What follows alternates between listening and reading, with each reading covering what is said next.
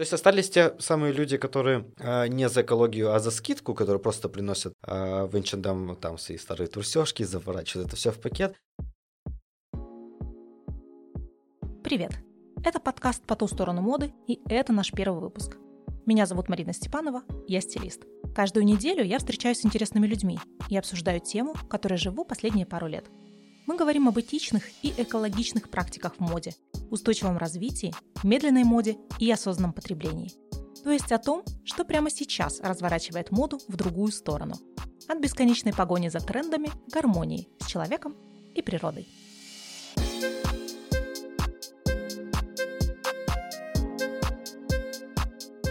Сегодня я встретилась с автором екатеринбургского проекта «Вещь добра» Денисом Лекомцевым и его помощницей Марией Ивановой. Вещь добра собирают ненужный текстиль и отдают его на благотворительность и на переработку. В 2020 году на 10-м юбилейном конкурсе «Доброволец России» «Вещь добра» победила в экологической номинации «Вокруг меня». Стала первой среди 53 214 экопроектов. То есть, без лишней скромности, сейчас я говорю с лучшим экопроектом в нашей стране. Мы обсудим сегодня, как обстоят дела с переработкой текстиля в России, что и как нужно сдавать, что из этого делают и как подобные проекты живут. Мы обязательно пройдемся по стереотипам и зададим вопросы, которые неудобно задавать, но задать очень хочется. В выпуске прозвучат названия других екатеринбургских экопроектов. Все ссылочки на них, как и наши контакты, есть в описании к этому выпуску.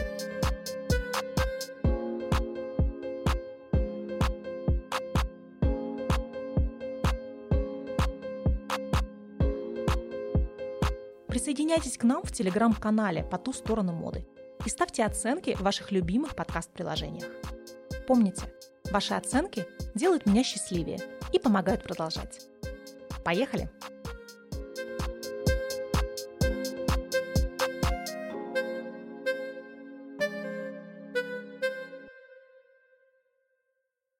Денис, Маша, привет. Привет. Привет, привет. Я очень рада, что мы сегодня с вами все-таки смогли поговорить на эту важную тему. Это первый выпуск подкаста по ту сторону моды. И он посвящен такому, пожалуй, одному из самых важных феноменов э, в области устойчивой моды — это переработка одежды. Вообще, сколько времени я в этой теме, я заметила, что переработка одежды вызывает как-то намного больше энтузиазма, что ли, интереса, чем многие другие вопросы, что люди как будто бы с переработки начинают свое знакомство с устойчивой модой, а часто на переработке и заканчивают. В связи с этим мне вспоминается один рекламный ролик, он очень классный, кстати, этот ролик был снят H&M. Это ролик 2016 года. Я его, э, когда его смотрю, у меня даже мурашки по телу бывают, рекомендую всем его посмотреть.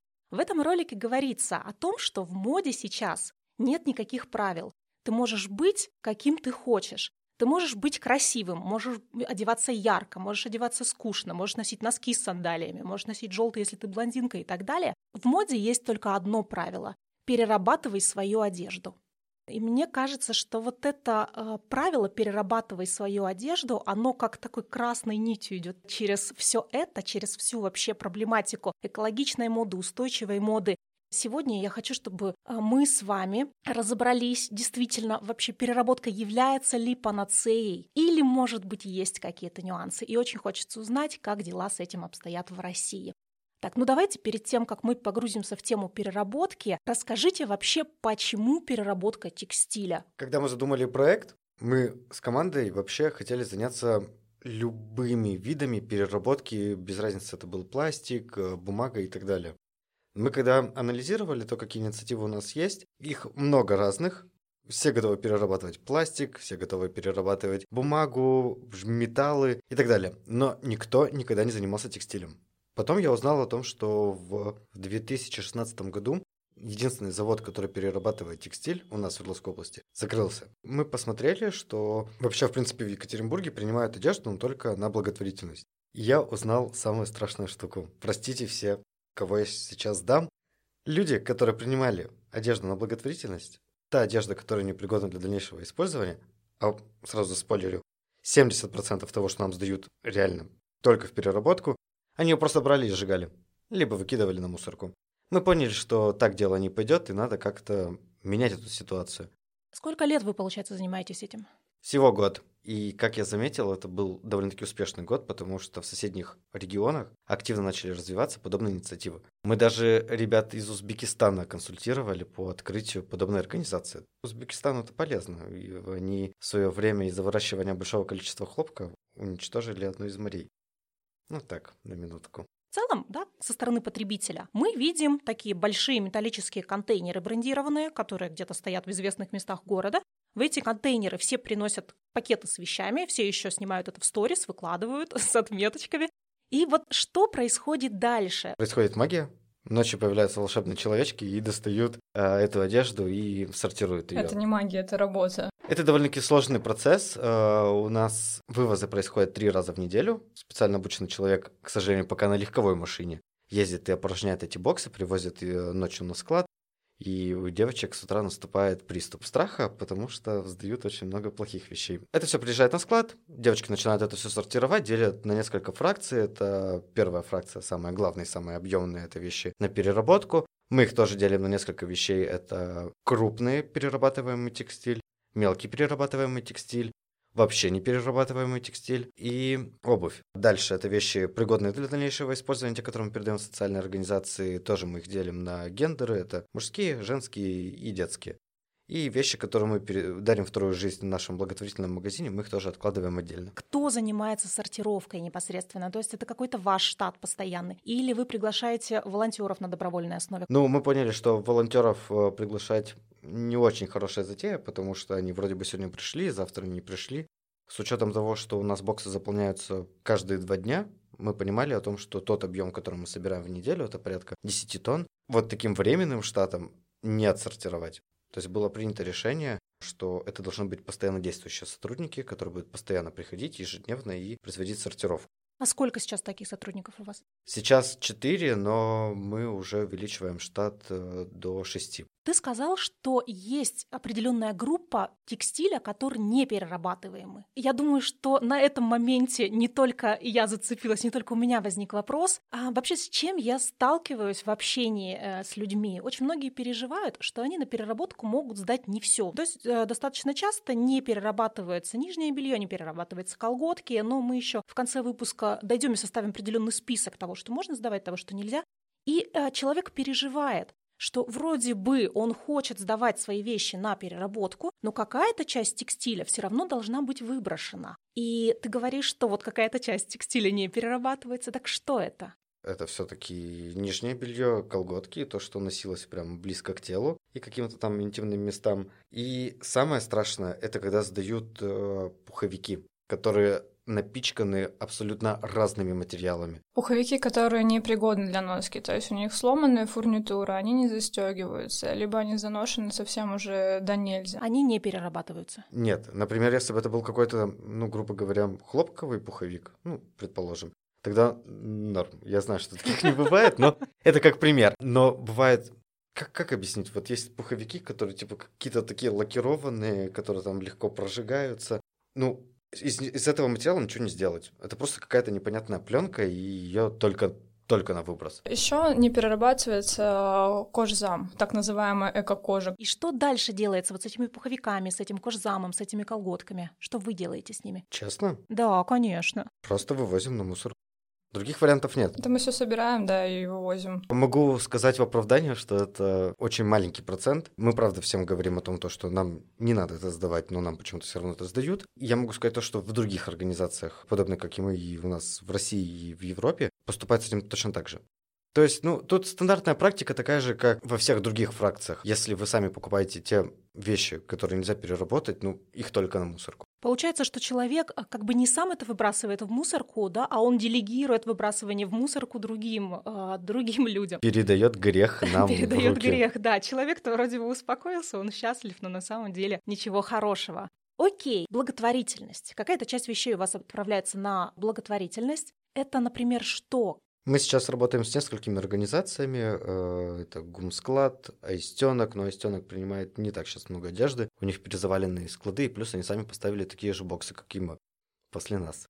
Некоторые организации у нас в территориях, там в Березовском требуется детская одежда, и иногда в какие-то храмы. Плюс мы практикуем такую интересную вещь, что мы принимаем заявки у жителей города, которые реально нуждаются в одежде, и для них готовим как раз ту одежду, которая им нужна. То есть мы, конечно, пытались максимально отделиться от этой адресной помощи, потому что это физически очень тяжело. Но все-таки мы решили пока это, этот проект оставить и продолжаем по нему работать. Денис, ты сказал, что а, несколько, получается, различных фракций, которые отправляются на переработку на разные предприятия. Те большие изделия, которые мы собираем, мы их передаем на изготовление ветоши. Тот, который маленький текстиль, а, мы их сдаем в компанию «Вторком», это Челябинск. Там из него делают регенерируемое волокно, которое набивает матрасы, термовойлок. А из него делают тоже всякие штуки для матрасов, чтобы отделить человека от пружинной части. И там еще делают ватин. Ну, это тоже, грубо говоря, относится к аптировочной ветоши. Куда она используется вообще? Кому это надо? Аптировочную ветошь э, часто используют различные заводы. Вместо того, чтобы покупать простые тряпки, они используют как раз эту аптировочную ветошь. Это автомастерские и ремонтные всякие организации. Там, где требуется большое количество ткани для того, чтобы это все вытирать и все. Ну, то есть то, что у нас получается из э, ненужного текстиля в России, это все имеет такую очень малоприменимую, низкокачественную, низкокачественное применение того, что получается. Вот одежда у нас стала ветошью. И она побыла в этой роли относительно недолго. И после этого с ней ведь уже ничего не может произойти. Только после этого она уже выбрасывается на полигоны. Или она может быть переработана вторично? Нет, э, что ветошь, э, что регенерируемое волокно, что термовойлок, его повторно уже не использовать. То есть, грубо говоря, тот текстиль, который мы с вами собираем, он имеет еще только единоразовое использование. Больше он не может ничем никому помочь, в отличие от других стран. Да, что касается более интересной другой переработки, текстиль в текстиль. Вообще есть у нас в России такие предприятия, такие инициативы, которые это делают? Или, может быть, ведутся ли какие-то разработки в этом отношении? Что у нас-то с этим? Все плохо. Недавно с Денисом разговаривали на эту тему. Денис мне позвонил и сказал, Маш, тут вот, короче, вот есть идея, нужно как-то текстиль превратить в новый текстиль. Идея это хорошая, но нас сейчас добавляют в одежду что-нибудь еще. Эластан, 50% шерсть, 50% акрил, но я понимаю, для чего это делают. Да, это хорошо, если там для переработки, да, там стопроцентный хлопок, сложил его и сделал там, не знаю... Вторичный хлопок. Вторичный хлопок, да. Ну, то есть основная сложность, одна из основных сложностей, это в том, что очень мало чистых материалов. Да, мало чистых материалов. При этом же мы же хотим изделия дольше носить. Добавляется эластан, чтобы вещь дольше служила. На данный момент научились э, перерабатывать только максимально более стопроцентные текстильные отходы. Например, те же самые финны из э, практически стопроцентного хлопка, например, из того же самого денима, научились делать новые материалы. То есть это все так же разволокняется, собирается заново, вот все вот эти волокна обратно в нить, и плетут обратно какую-то одежду. А, мне порадовал очень сильно стартап, называется он Ren Vessel. Они собрали уже практически 80 миллионов долларов на закупку специального оборудования. Они будут изготавливать из э, старого текстиля целлюлозу. Там процедура какая? Это все дело измельчается, обесцвечивается, все опять смешивается и получается уже целлюлоза. А в Америке в Америке ребята тоже перерабатывают бушные джинсы. Они как раз тоже перерабатывают и делают новое волокно. В России есть единственная организация, которая научилась перерабатывать синтетику. Из синтетики они делают ручки. Фонд «Второе дыхание», вот они как раз делают из стопроцентной синтетики ручки. Но, как Маша сказала, то, что очень много в текстиле больших примесей. Например, что переработать какую-нибудь там одежду на 50% из хлопка, на 50% из той же самой синтетики, это очень трудозатратно и экономически невыгодно. Вообще, в принципе, есть технология химическая, которая, благодаря которой происходит вот это разделение, но это очень дорого. В связи с этим текстиль очень тяжело перерабатывается. Из этого пока есть только вариант либо на тряпке, либо на тряпке. Вот и все. Ну, либо наполнитель. А касаемо использования его как наполнителя для утепления, в принципе, это неплохой вариант, э, но мы посмотрели опыт других организаций, есть проблема в том, то, что мышки прибегают и утеплитель забирают, съедают, там конурки себе плетут. И все. То есть в этом плане он не совсем универсальный. А готов ли в принципе наш потребитель носить одежду из переработанного текстиля? Относительно недавно я наткнулась в Фейсбуке на пост одной девушки. Она писала, что с ужасом обнаружила на сайтах разных интернет-магазинах куртки с наполнителем из переработанного полиэстера. Переработанный полиэстер делается из пластиковых бутылок. Эту девушку смутили, в общем-то, такие куртки. Почему? Она считает, что такие куртки обладают ну, такой негативной энергетикой, потому что сделаны они из мусора. Я вмешалась в комментарий, я просто, я не могла сдержаться. Я написала, а что за негативная энергетика, смотря с чем ты это сравниваешь. Если мы, например, берем пуховик, который наполнен гусиным пухом, то еще непонятно, у чего хуже энергетика. Как вообще был произведен этот пух, мы не знаем. Ну, во-первых, девушки, точно я советую не ходить покупать себе одежду, ну, пуховики в Уникло, потому что Уникло а, запустили такую штуку интересную. Они собирают свои же пуховики, свои же пуховики потом раздербанивают, забирают оттуда пух и засовывают в новые пуховики. Касаемо того, насколько это все будет осознанно, а, мы вообще, в принципе, когда работали над проектом, а, мы питчились на разных организациях, и я собирал большое количество статистики. Так вот, 52% а, молодежи, это поколение... Z. Или еще миллениалы. И миллениалы тоже. 52% вот этих ребят, в принципе, готовы на то, чтобы носить э, одежду, либо вообще пользоваться теми продуктами, которые сделаны из переработки, и вообще, в принципе, э, при выборе организаций, с которой они готовы взаимодействовать, это и покупки, и работа и так далее, если эта организация экологична, они более активно готовы с ними взаимодействовать. А меня всегда веселит э, тема плохой энергетики. Да, эта тема еще связана с секонд я, я тот человек, который не религиозный, не верю ничего, кроме законов физики. И по теме переработки мы придем к этому, но не так быстро, потому что э, старшее поколение не готово. Я даже общаюсь с людьми, которым лет 40, допустим, и они не понимают, зачем нужно делить пластик, зачем его мыть. И я думаю, что у нас будет поколение, которое это поймет, потом мы вырастим уже свое поколение, которое, которым приучим. Это все привычки. Ну вообще ждать того, что 100% людей готовы будут носить э, переработанный текстиль, не стоит и не надо. В любом случае у каждого есть свои убеждения, да, если они там верят, что какая-то энергетика куда-то переносится, и они потом идут свою же одежду сжигают, чтобы ни с кем своей энергетикой не поделиться. Это их выбор, и, но Самое главное сейчас работать над тем, чтобы количество таких людей увеличивалось. Даже тот же самый сбор нами текстиля. То есть мы создаем максимально красивый качественный продукт, устанавливаем его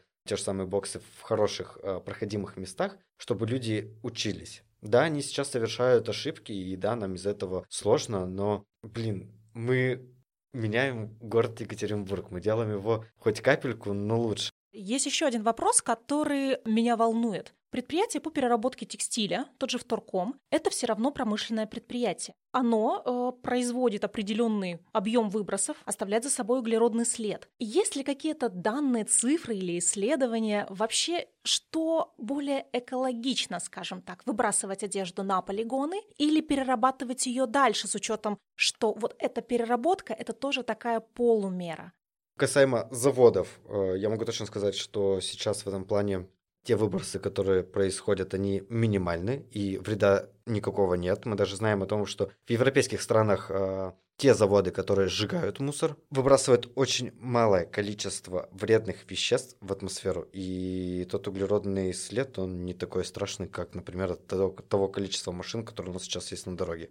Я думаю, что все-таки э, со временем, как и остальные производители, э, многие компании перейдут на более-менее нормальные материалы, и можно будет перерабатывать текстиль дальше и много раз. То есть, э, грубо говоря, ну что такое переработать текстиль? Это просто взять его там, разволокнить, прочесать очень много раз, и все. То есть, единственный вред, который он наносит, это только те маленькие частицы, которые вылетают.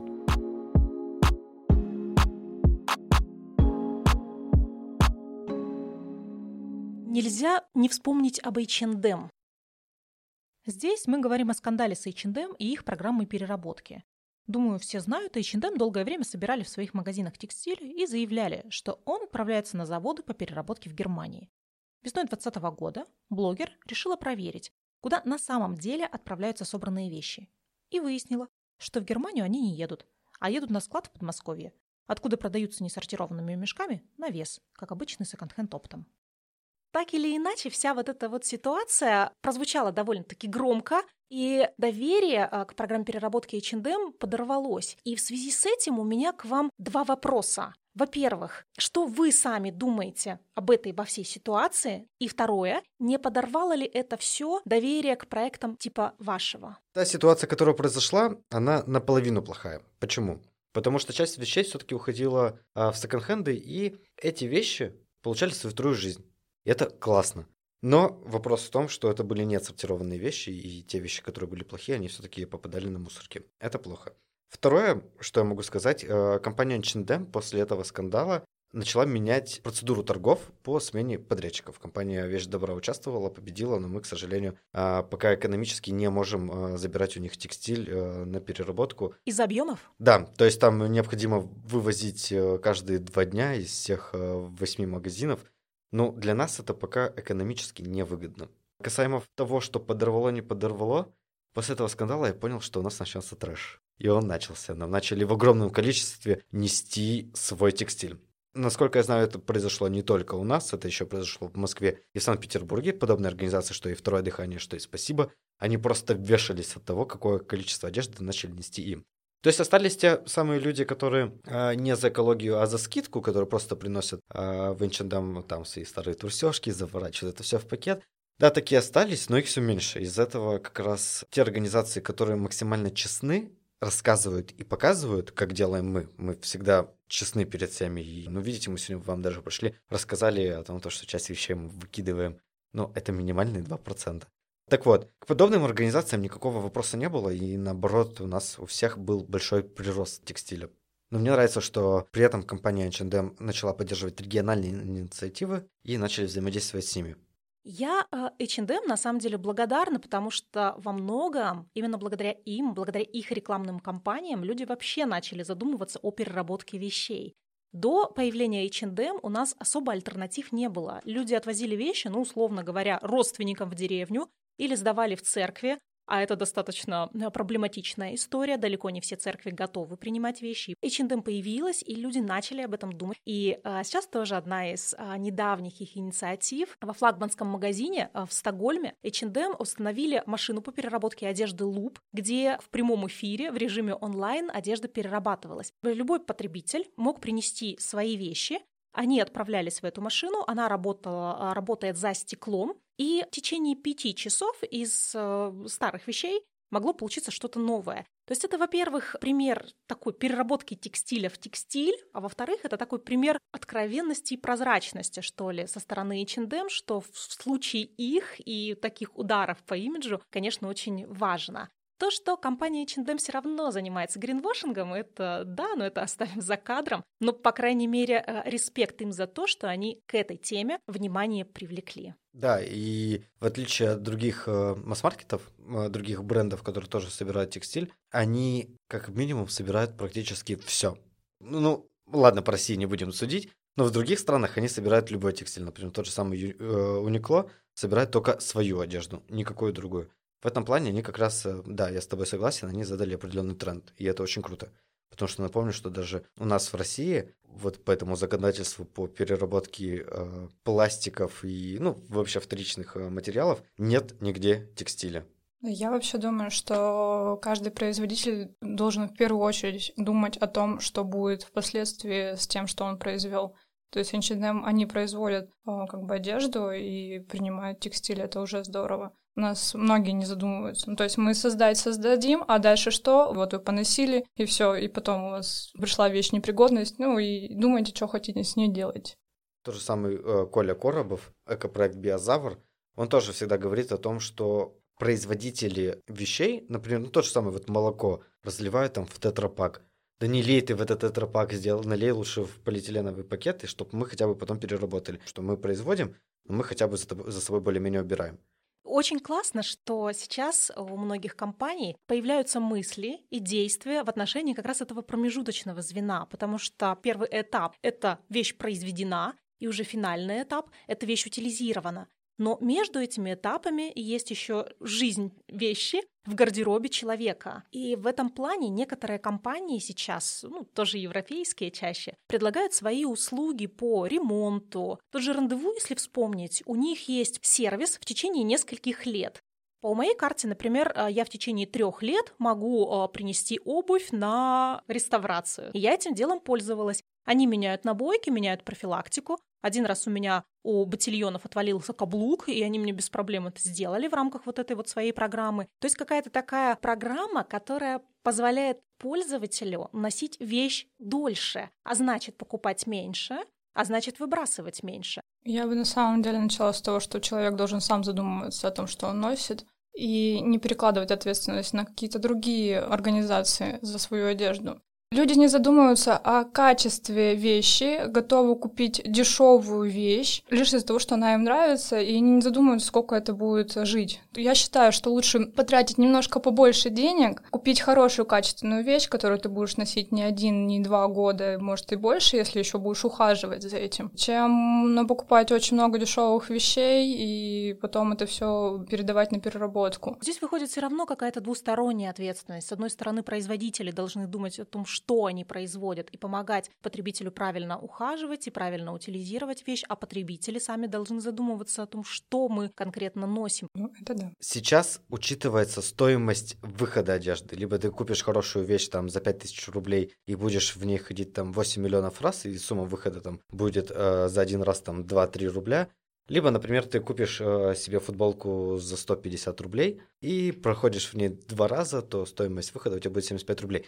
В этом плане, например, э, магазин у проекта «Вещь добра», как раз э, вот раз Маша сама подбирает, она подбирает максимально качественные вещи, для того, чтобы они могли еще эксплуатироваться там не один раз. То есть, чтобы... Ну, сколько раз я, если честно, из экономической выгоды Машу просил выставлять больше всяких единиц одежды, и она говорила, ну зачем? Нам не надо превращаться там в простые секонд-хенды, где там пришли, купили себе какую-нибудь там вещь, один раз э, поносили и выбросили.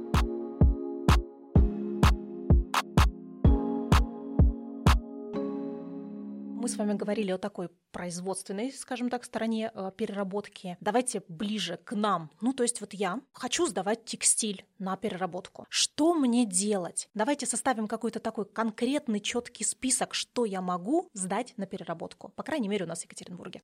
Хорошо. Или, может быть, проще сказать, чего Проще, нельзя. проще чего нельзя, потому что, ну, в основном весь текстиль мы принимаем, даже, ну, там, домашний текстиль, там, постельное белье, полотенце и все остальное. Что нам не подходит? Это, естественно, нижнее белье, колготки, потому что, ну, это не перерабатывается. Верхняя одежда, я уже говорила, с рабочей фурнитурой и в пригодном для носки состоянии. Самое главное, э, что всегда меня беспокоило, это чтобы э, сдавали все чистым, потому что даже если вещи у вас лежали там энное количество времени, их нужно постирать, потому что они как бы скапливают в себе пыль, потому что неприятный запах. потому что у нас сортировка идет вручную, это не, не машины какие-то делают, не какой-то механизм, у нас сортировка идет вручную, то есть мы каждую вещь просматриваем. И чтобы сдавали именно только текстиль и обувь, предметы быта нам не очень э, нужны. Мы, конечно, их дальше передаем, но это довольно трудоемко это и занимает время. И... Вообще, что самое смешное или что самое трешовое, что сдавали вам в контейнеры? Самая веселая история. Мы нашли силиконовые импланты. Вау. Девушка в 2010-2012 году отказалась ставить себе большую грудь и сдала нам свои Силиконовые импланты, они были в герметичной упаковке, в пригодной для дальнейшего использования. Мы, соответственно, ну, нашли, куда их приспособить. Интересно, куда вы их приспособили? Ну, у нас же есть э, такая проблема, как рак груди, и не все, не все могут себе позволить э, купить новые там силиконовые импланты, тем более я их принесла, они оказались пригодные все таки для использования. Подгузники сдают использованные, то есть там прямо с детскими вот этими штукенцами. Вот это а все выбрасывали трэш. ли прямо, э, знаете, такой пакет с мусором, с объедками? Нет. Было Нет, такое? такого не Один- было. Один Что? раз было, Было? на акции. Мы Мгм. проводили акцию в академическом, решили там поставить на масленицу один раз э, бокс для сбора текстиля. Так вот, мы поставили там бокс и обнаружили помимо пакетов тарелки от шашлыка, стаканчики пластмассовые и так далее. А так, в принципе, ни разу ни в один бокс не выкидывали мусор. В этом плане я очень благодарен э, даже вандалам, которые просто разрисовывают наши боксы, либо пытаются их вскрыть, но что не скидывают туда мусор, который не, загр- не загрязняет э, остальные вещи, потому что многие сдают без пакетов. Это очень плохо, потому что нам потом тяжело их э, транспортировать к себе на склад, и они могут запачкаться. Ну, представьте, туда бы стакан с водой скинули, ну, не с водой, а там с кофе, то все пришло бы в негодность. И пакеты мы перерабатываем. То есть мы собираем все пакеты и сдаем их на переработку. А так что еще из трэшового ты видела, кроме Трэшево. косточек? Но в основном очень часто сдают посуду. Это довольно тяжело, потому что не все посуду во что-то заворачивают, то все бьется. Во время приезда я обнаружил, что кто-то нам сдал чье-то военное дело из военкомата. Какое-то прям древнее. А, да, да, так такие тоже истории бывают у нас. Да, то есть какие-то личные э, вещи, которые там какие-то вносят какую-то семейную ценность, тоже периодически попадают нам, и это очень интересно. То есть вам можно сделать какой-то музей вещи добра, установить какой-то стеллаж. Ну, мы чаще всего мы просто это куда-то дальше в дальнейшем отдаем на переработку. Сдают много сувенирной продукции, вот эти вот миленькие сувенирчики, которые люди друг другу дарят, а потом э, не знаю, что с этим делать. Но действительно же непонятно, что с этим делать, что делать со старой посудой, что делать с сувенирчиками. В биозавр, пожалуйста. Биозавр все заберет и что-нибудь с этим сделает. Так еще из интересных случаев э, был мне Маша один раз позвонила, сказала о том, то, что будьте аккуратно с боксом на Радищева, потому что муж, походу, узнал, что его жена накосячила. Он собрал все ее вещи, которые у нее были, и сдал нам. Но он, видимо, ей признался о том, то, что он сдал и куда сдал. Она в итоге позвонила. Приехала же она. Ну, мы какую-то часть вещей нашли, какую-то нет, потому что у нас очень большое количество. Ну и бывает еще люди что-то случайно сдают. То есть у нас была история, когда девушка свою любимую плойку случайно кинула в наш пакет, потом сдала. Мы, естественно, нашли и вернули это. Права находили водительские. Мы нашли этих людей. Ну, уже эти права уже были не актуальны, потому что они выпустили новые, но она спросила, в чем права ее мужа были. Я ей написал, в чем они были. Она такая, сволочь. Разные записки. Люди же не проверяют кому карманы. когда Милые конвертики с конфетками. А, да, Нашим девочкам бывает. передают пакетики с конфетками, но сразу говорю, не надо давать, мы все равно их есть не будем, потому что, во-первых, сахар это зло, а во-вторых, все равно страшно. Ну, вдруг кто-нибудь что-нибудь не то подкинет, и потом у нас все, все, все заболеют. Как один раз приехал к нам Коля Биозавр, и весь проект слег с коронавирусом. Это было очень весело. Прошу это Коля Биозавр, привет. Ну, то есть в целом нужно собрать в пакетик то, что действительно пригодно к переработке. Желательно не кидать в этот пакетик ничего лишнего, типа посуды и конфеток. Постирать. Постирать, обязательно постирать. Пакет завязать, чтобы вещи случайно не высыпались. Да. И отвезти в контейнер. Тогда такой важный вопрос. Где найти контейнеры? Вообще, где искать информацию об адресах? Если даже мы как-то смотрим э, географию шире, чем Екатеринбург, другие города тоже хотят найти, есть ли у них подобные проекты в этом городе. Касаемо нашего проекта, это наши социальные сети, раз. Сайт у нас сейчас э, заново в разработке, мы его переделываем. И дубльгиз. Вообще, в принципе, с учетом того, что все города практически пришли на дубльгиз, и всем им удобно, вы можете набрать прием одежды и посмотреть там. В принципе, некоторые министерства э, ЖКХ, у них тоже есть территориальная схема по обращению с твердыми коммунальными отходами. Там у них, в принципе, появились карты, где можно посмотреть адреса именно тоже по фракциям. Но у них карта очень долго обновляется. Нам написали о том, то, что нас внесут эту терри- территориальную схему три месяца назад, еще не появились. Но скоро появимся. Проще всего пользоваться дубльгисом. По-моему, все им пользуются. Если судить по нашему проекту, то ежемесячно к нашей карточке вещи добра обращаются больше 22 тысяч раз. Еще в Дубльгиз очень удобно, что они стрелочкой обозначают конкретно, куда войти, потому что некоторые здания, где расположены контейнеры, имеют несколько выходов, и вообще достаточно большие. Это я относительно недавно приехала к вам на Динамо. Зима была, ну как, холодно было, градусов 27, так и я с этим пакетиком. В итоге я обошла кругом этот э, Динамо, еле-еле я нашла бокс из-за того, что я не посмотрела заранее, какой именно вход мне нужен. Там стрелочка стоит. Да, там ст- я, я уже потом увидела, что там стрелочка стоит, но это я уже потом увидела. Сначала вот я по 27-градусному морозу с пакетиком немножко погуляла. Могу сказать, что скоро у нас еще 15 боксов появится. А сейчас у вас сколько боксов? Сейчас их 14, через пару месяцев будет 29. Так много боксов и сколько примерно килограммов или тонн текстиля вы собираете в неделю? В неделю до 10 тонн.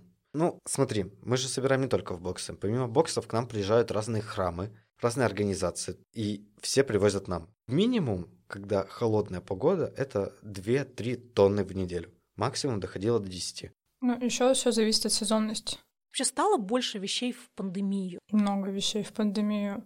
Я пришла на проект, меня Денис вас позвал помочь, именно в момент пандемии. И это довольно много было вещей. Плюс мы еще запускали вывоз одежды, мы обработали Мгм. 2611 заказов, и у них собрали текстиль. Было прям огромное количество, и Могу сказать, что, например, та же самая счетная палата Свердловской области сама привозила нам по несколько машин в течение недели и привозила вещи всех своих сотрудников. Это официальная информация, у них есть на сайте, так что мне никто по голове не даст.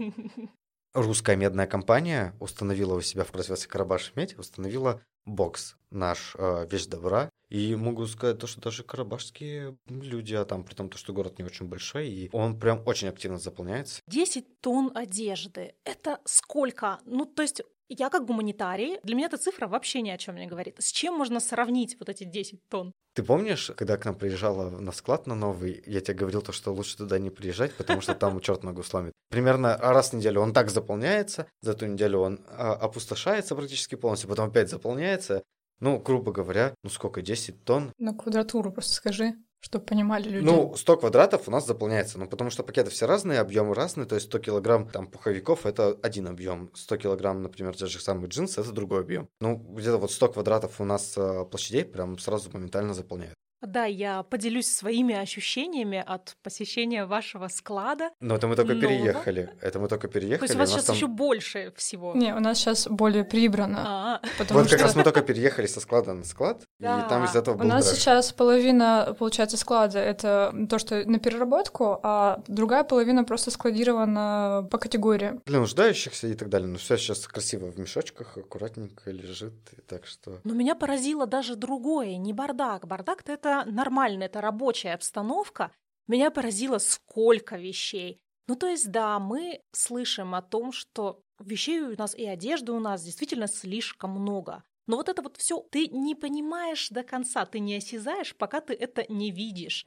И вот я захожу в эту комнату, там комната, ну, больше, чем зал в среднестатистической квартире. Ну, такая нормальная комната, как, скажем, офис на э, человек на 10-15. И вот эта вся комната завалена вещами просто полностью, вот от пола до потолка.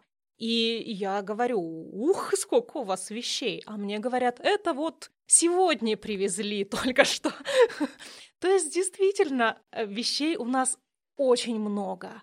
И самое интересное, когда мы э, начали расти активно летом и начали устанавливать дополнительные боксы, у нас же изначально их было два и плюс пункт прием. Я думал, сейчас как поставим еще там 12 боксов, mm-hmm. я думаю, ну сейчас более-менее как-то стабилизируется ситуация, станет более понятная. Это трэш. Сейчас я говорю, все боксы заполняются моментально, даже если мы где-то ставим парными боксами, то есть количество одежды у людей не уменьшается. Например, мы очень часто сейчас стали видеть о том, что я опять сдала вещи в проект «Вещь добра», то есть люди все равно продолжают набирать и продолжают нам сдавать. Скажу историю, как Денис закупил контейнеры, и я ему позвонила и говорил, нет, пожалуйста, пожалуйста, не ставь. Пожалуйста, подожди. Давай, давай не все сразу поставим. Ну, то есть, да, мы сразу закупили большое количество боксов, и что мы их прям дозированно по три штучечки там а, раз в две-три недели ставили для того, чтобы вот они сейчас все налетят, то закидывают, успокоятся, мы можем новые поставить, потому что если бы мы поставили сразу во все места, то мы бы точно не справились, и это был бы трэш. Сортировщикам очень тяжело эмоционально, потому что ты когда видишь этот объем одежды, думаешь, ё-моё, я только разобрал это все. А если о хороших вещах поговорить, много ли сдают вещей прямо новых, с бирками? Это один, может, два процента. Ну, у нас уже есть такая проблема, мы пользуемся интернет-магазинами, покупаем одежду, она некоторая нам не, приход... не, не пригодна для носки, отправляется к нам. Потом, помимо этого, э, фотосъемки у нас любимая вещь. Взять э, вещи для фотосъемки, а потом они висят у нас в гардеробе. Эти вещи тоже приходят к нам. Я так могу сказать то, что одна организация, которая сдавала один раз старую коллекцию полностью нам, и они были абсолютно новые, хорошие да, вещи. Да, нам сдали около сколько? Три-четыре коробки. Да, да, больше, там их было коробок восемь, я же их тащил. А, да. Еще дизайнеры. Дизайнеры тоже э, пользуются нашими контейнерами, они сдают образцы коллекции. Сегодня мы начали переговоры с очень крупной организацией по пошиву детской одежды у нас в Екатеринбурге. Пока не буду называть, кто они они готовы нам тоже сдавать э, все, весь свой неликвид, то, что остается да, обрезки раскройки. Это тоже все уйдет на Да, переработку. и несколько наших местных дизайнеров тоже сдают нам обрезки тканей. То есть обрезки тканей, все это тоже можно сдавать. Да, А Конечно. нитки? нитки тоже. Ну, и еще смотря какие нитки. Мы не будем сидеть а отсортировывать нитки на... Такой вопрос мне задавали просто Да. в Инстаграм Директ, сда- сдают ли нитки на? Нити для вязания можно, да, а те, которые на пластике, нет, к сожалению. Да, тут есть момент, который мы э, не обсудили с вами. Это подготовка вещей к э, отправке на переработку, и зачистка ее от фурнитуры. Смотри, первую организацию мы не очищаем ее от фурнитуры, они уже это делают самостоятельно. Те, которые мы отправляем во вторком, мы сами срезаем с них всю ненужную фурнитуру, это, то есть молнии и Пуговицы. пуговицы. Сразу забыл сказать, самое ужасное платье, платье с этими, с маленькими кружочками, которых хрен очистишь. Как- Пайетки. Как рыбья кожура, да. С пайетками, да, они, Да. они не идут на переработку. Они красивые, но не Они покупайте, красивые, дамы, да. пожалуйста, их. С ними ничего не сделать. Ну, либо сидите сами отковыривайте. Вот. Да, мы срезаем пуговицы, мы их пока храним. А, Периодически мы пуговицы сдаем в организации, которые работают с детьми, у которых какие-то есть э, проблемы с развитием, потому что там пришивание этих пуговиц, работа с ними, а, она у них развивает мелкую моторику. То есть подготовка, она простая. Например, э, к передаче нуждающимся, либо для продажи в магазине у нас есть очень строгая процедура. Вещи сначала стираются. Стираются с применением дополнительных веществ, э, дезинфицирующих, те, которые используются в медицинских учреждениях. Ну, потому что мы не знаем, от кого эти вещи попали. Ну, секонды, кстати, тоже э, дезинфицируют только фенольными дезинфицирующими средствами. Это вот такими, которые пахнут, да, вот Пахнут, да, да. Но мы используем медицинские, наши не пахнут. Вот, потом это все дело отпариваем и уже отправляем э, людям. Либо На- наши средства магазин. экологичные. Например, это Фликвир, э, производство биомикрогели. Андрей Елагин, привет. Это наши екатеринбургские ребята, которые разработали специальную технологию для производства жидкостей, которые желируют загрязнение. Ты наливаешь вот эту жидкость, она состоит из свеклы, яблок и древесины. Это получается определенный гель, который забирает э, загрязнение с поверхности вещей и уносит с тобой, а потом это все дело разлагается на 99%. Ну, то есть э, у нас, помимо того, что мы пакеты перерабатываем, в которые вы нам сдаете, еще вещи обрабатываются максимально полезными жидкостями, и полы моются в магазине тоже эфликвиром. То есть мы вас прощаем за те 2% вещей, которые все таки выбрасываются Ну, в мусорное ведро. Спасибо. Насколько работа с текстилем, с текстильными отходами выгодна? И обвиняют ли вас в том, что вы наживаетесь на чужой одежде? Поначалу да. Поначалу нам все говорили о том, то, что, блин, я вам сдаю вещи, а вы эти вещи потом передаете. Да, к сожалению, приходится нам их продавать, потому что а, нам необходимо выживать. Маша, конечно, меня всегда ругается. Я ругаюсь, когда про деньги. Мы за экологию в первую очередь. Да, но при этом надо, надо- надо как-то выживать. Э, Сейчас, э, на данный момент, суммарно стоимость месяца работы нашей организации составляет порядка 250-300 тысяч. И нам как-то надо существовать. То есть мы и несем благое дело, но при этом мы ни с кого денег не просим. То есть мы находимся на полной самоокупаемости. И нет, э, люди стали понимать и даже сдавать хорошие там и брендовые периодически там буквально 0,0002 с- миллиардных процента вещей для того, чтобы как-то поддержать нашу организацию, и мы смогли как-то даже заработать на этих вещах. Даже были наши конкуренты, которые хейтили нас за это, выкладывали наши фотографии, когда мы приезжали там сами на, переработку, то есть я там фоткал, приехал туда, фотоотчет о том, что мы сдали. Они фотографировали у нас, ну, принтскринили, выкладывали и говорили своим людям, «Вот сдавайте все нам, мы хотя бы ваши вещи не отвозим на переработку. А мне вопрос, что вы делаете с теми вещами, которые в плохом состоянии? Будьте честны. Вот.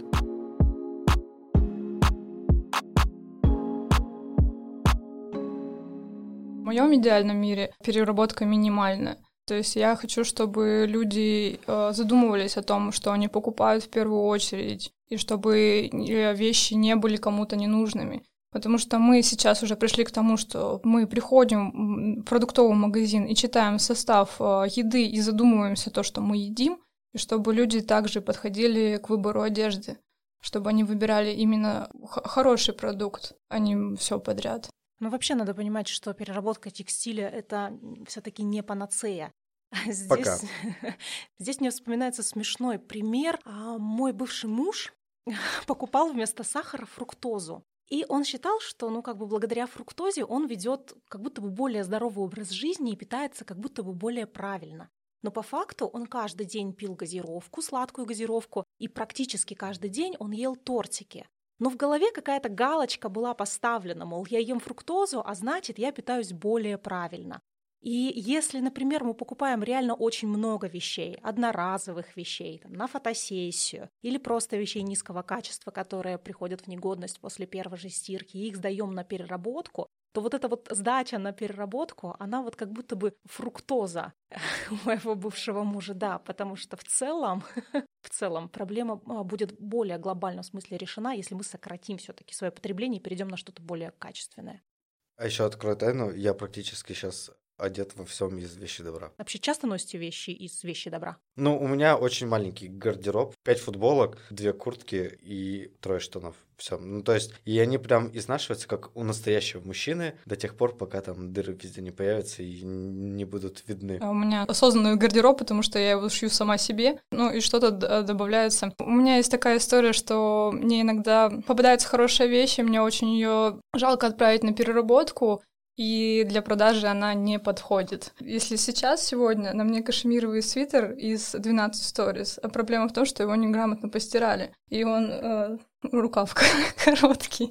Ну, в этом плане, если человек покупает качественную вещь, которую он на самом деле любит, то ему реально жалко будет. Э, и плохо обращаться с этой вещью жалко будет, и сдавать на переработку жалко будет а значит, он будет как-то бережнее ухаживать за ней, как-то осторожнее да, да, и конечно. дольше носить ее или придумывать какие-то ухищрения, чтобы продлить ей жизнь. Типа, да, поставил какое-то пятнышко, но рисунок нанес, да, на него, пайетки пришил. Вот, Прости, например, господи. у меня есть э, зимняя обувь, она прям очень быстро приходит э, в негодность, но я стал ее сейчас... Э, ну, это Тимберленды, они хорошие, дорогие. Я их э, перед сезоном сдаю в химчистку. Они ее превращают опять в нормальную, в красивую, и я опять сезон могу ходить. Хорошо. Будем потихоньку заканчивать. Дайте несколько советов лично от себя. Давайте три лайфхака для тех людей, которые хотят сделать свой гардероб более экологичным. Что нам делать? А, так, давай, Прийти к тебе? Давай, Денис, сначала ты, да. Э, и послушать мой подкаст. да. Самое главное — найти собственный стиль, Потом э, использовать, покупать именно те вещи, которые э, будут носиться дольше, и ухаживать за ними. И второй не преследовать все тенденции моды, чтобы не покупать лишних вещей. А для всего остального есть вещь добра. Маша, Денис, я вас благодарю за эту очень содержательную беседу. Я думаю, что благодаря таким проектам, как вы и вашей работе, наша мода становится зеленее, наш мир становится лучше. Это был первый выпуск подкаста «По ту сторону моды». Если вам тоже есть что сказать, пишите мне на marina style. Следующий выпуск уже через неделю, и мы посмотрим на моду еще с одной стороны на одной полосе написано «Давайте носить искусственные шубы, потому что это экологично». Переворачиваешь страницу, и там написано «Давайте носить натуральные шубы, потому что это экологично». И вот здесь вот разные вот эти вот парадигмы, да, сталкиваются, и как бы даже смешно становится, потому что, ну, типа, у вас как бы поигрывает какое-то расстройство биполярное, что ли. Присоединяйтесь к нашему сообществу в телеграм-канале «По ту сторону моды», где совсем скоро появятся интересные ссылки и новости по теме переработки текстиля. А еще я буду очень благодарна за отзывы и оценки на подкаст-платформах. Мне это важно. Пока.